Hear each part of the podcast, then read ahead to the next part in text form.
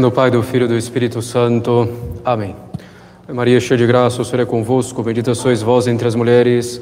Bendito é o fruto do vosso ventre, Jesus.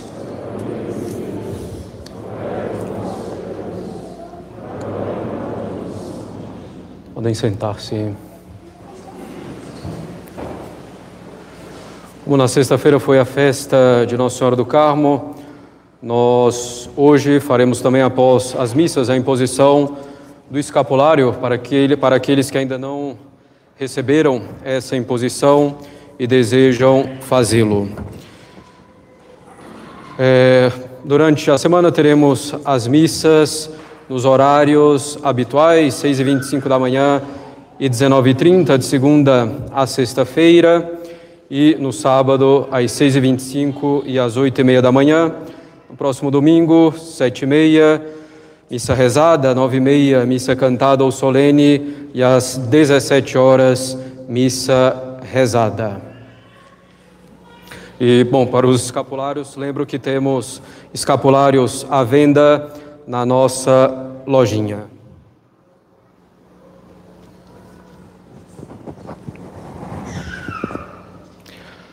Caros católicos, suponho que a maioria de vocês tenha tomado conhecimento do novo moto próprio do Papa Francisco, Custodes Traditionis, que abole o moto próprio anterior de Bento XVI, o moto próprio Sumorum Pontificum, que dava maior liberdade à missa tridentina quer dizer a missa no rito romano tradicional. O moto próprio de Bento XVI dava maior liberdade, embora não a justa liberdade, que deveria ser uma liberdade inteira para a missa tridentina e para cada padre poder celebrá-la.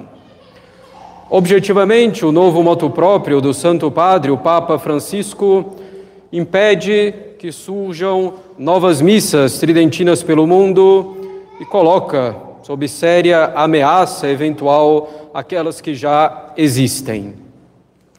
Nós devemos então, caros católicos, como temos dito recentemente e insistido, nós devemos pensar e, consequentemente, agir a partir de princípios, não somente nessa situação ou nas eventuais consequências dela, mas em qualquer situação que possa aparecer.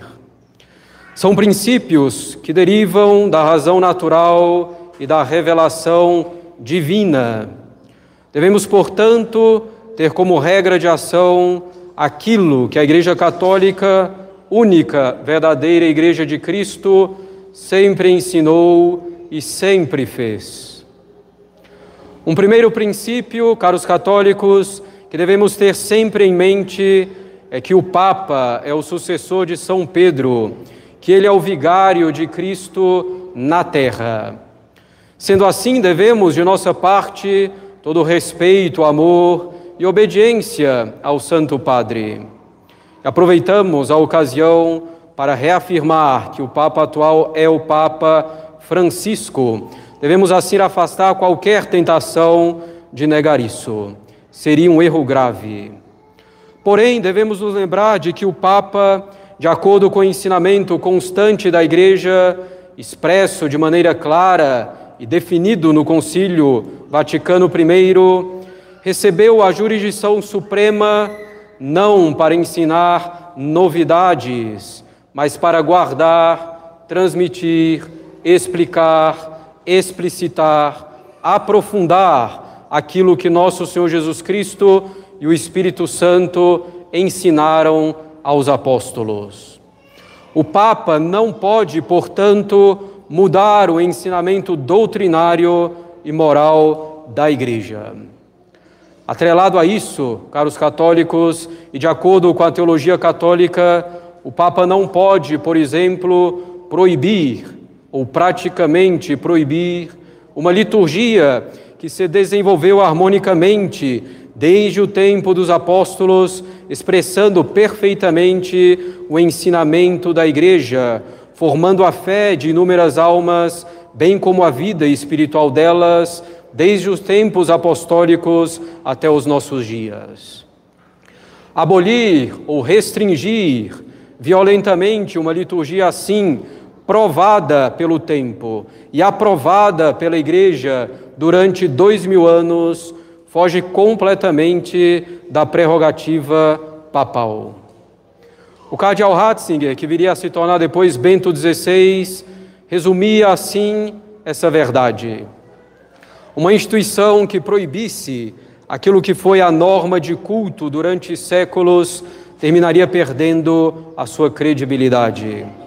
Foi por isso que o Papa São Pio V, ao obrigar o rito romano em toda a parte latina da Igreja Católica em 1570, com a bula Quo Primum Tempore, assegurou de maneira clara que os ritos com mais de 200 anos de existência poderiam continuar sendo celebrados.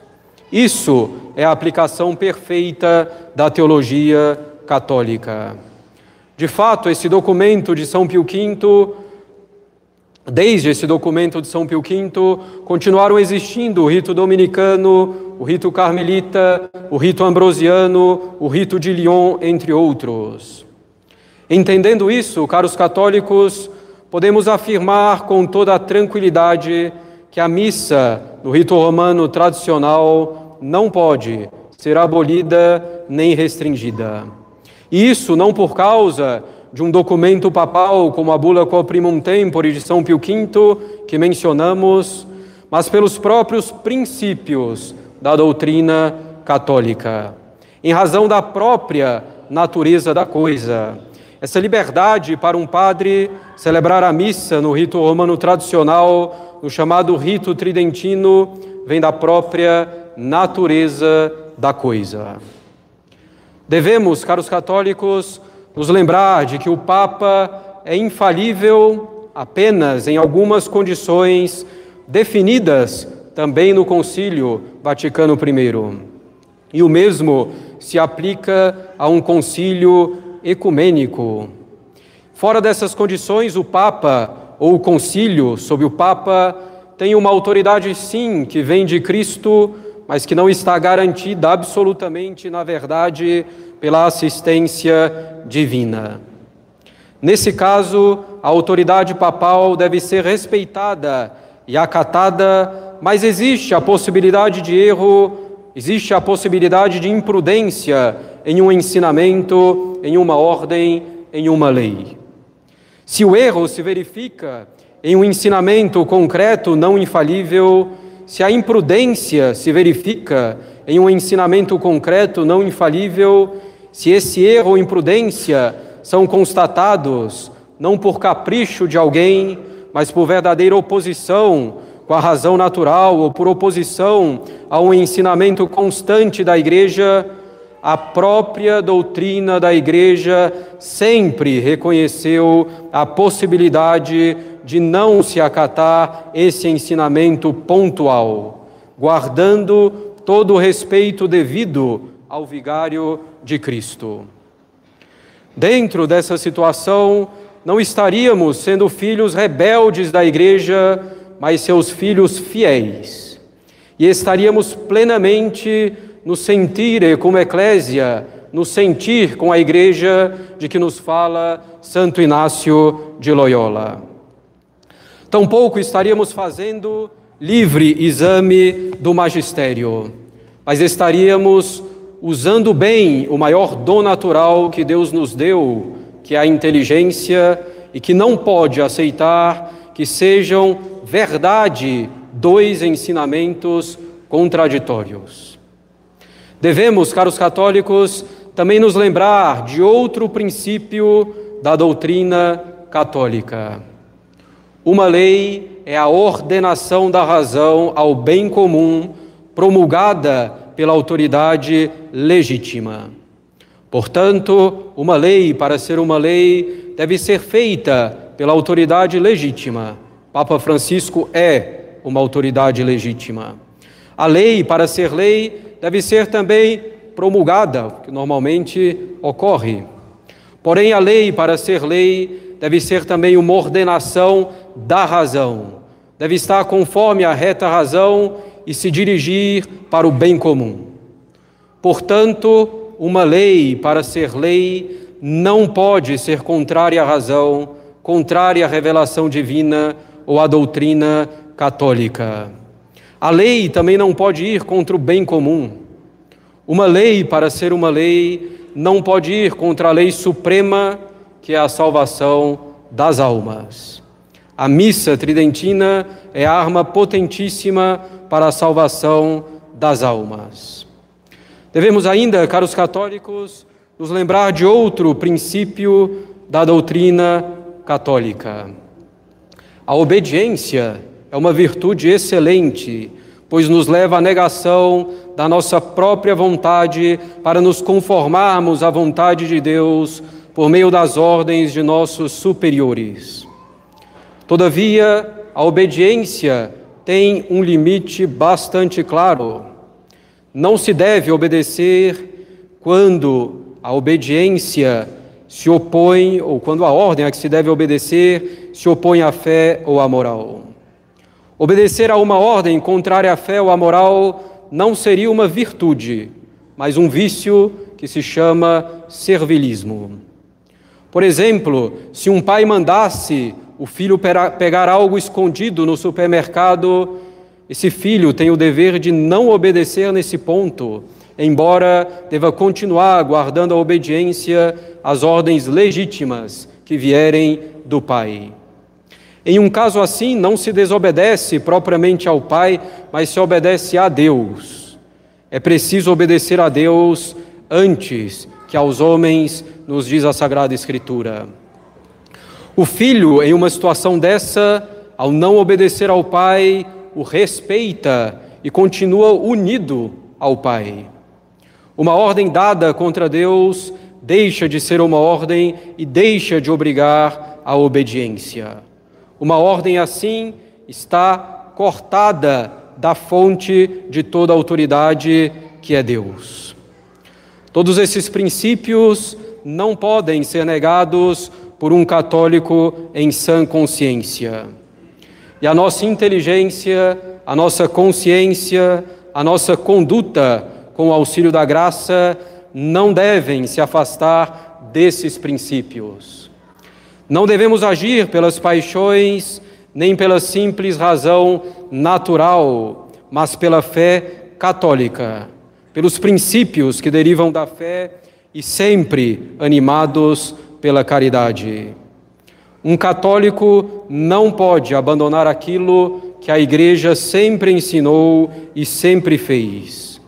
Não pode tampouco abandonar uma liturgia que remonta aos apóstolos, que se desenvolveu organicamente sob a autoridade de tantos e tantos papas ao longo dos séculos. Uma liturgia que se baseia de maneira límpida na natureza humana para bem ordenar a nossa natureza ferida pelo pecado original. Um católico não pode abandonar uma liturgia que expressa de maneira clara, sem ambiguidades, sem respeito humano, sem equívocos, o ensinamento imutável de Cristo. As circunstâncias de tempo e de lugar e as ideias dominantes em um determinado momento não podem influenciar a liturgia, que se tornaria assim algo meramente humano, um produto fabricado pelas mãos dos homens, como dizia o cardeal Ratzinger. Nosso propósito como católicos é seguir o mandamento de São Paulo na segunda epístola aos Tessalonicenses, capítulo 2, versículos 14 e 15. State et tenete traditiones.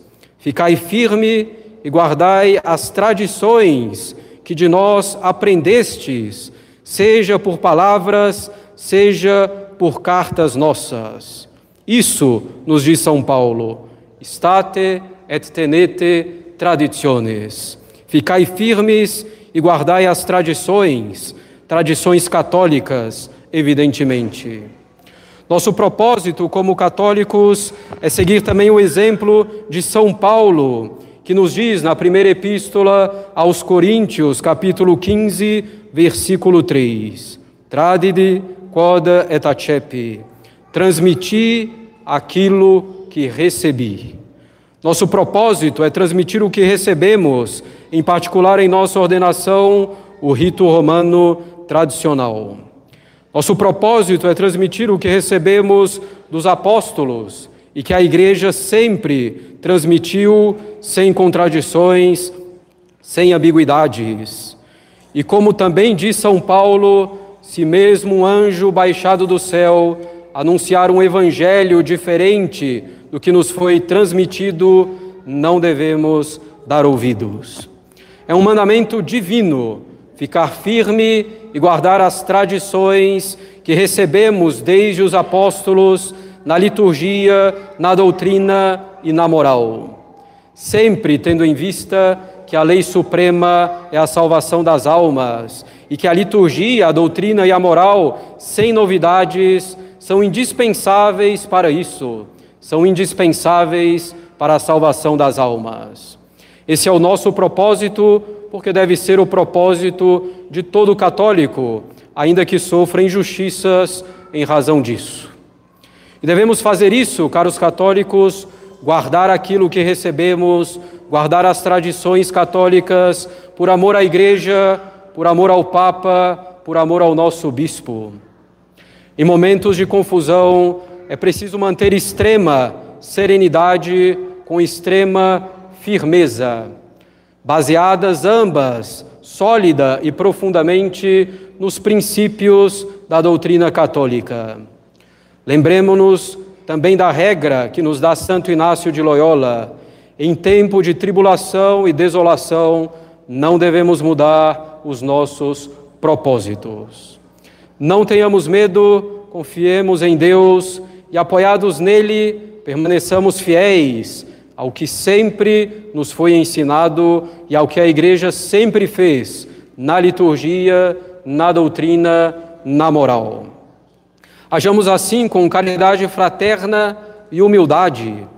Se aqui entrar o orgulho, estaremos perdidos. Continuemos a obra de nossa santificação com a vida de oração, com a frequência aos sacramentos e à Santa Missa, com o cumprimento dos mandamentos e de nossos deveres de Estado.